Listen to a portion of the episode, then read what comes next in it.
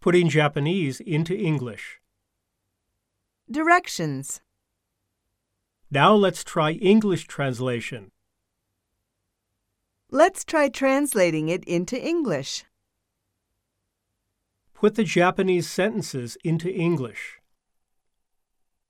Let's say in English the meaning of each Japanese sentence.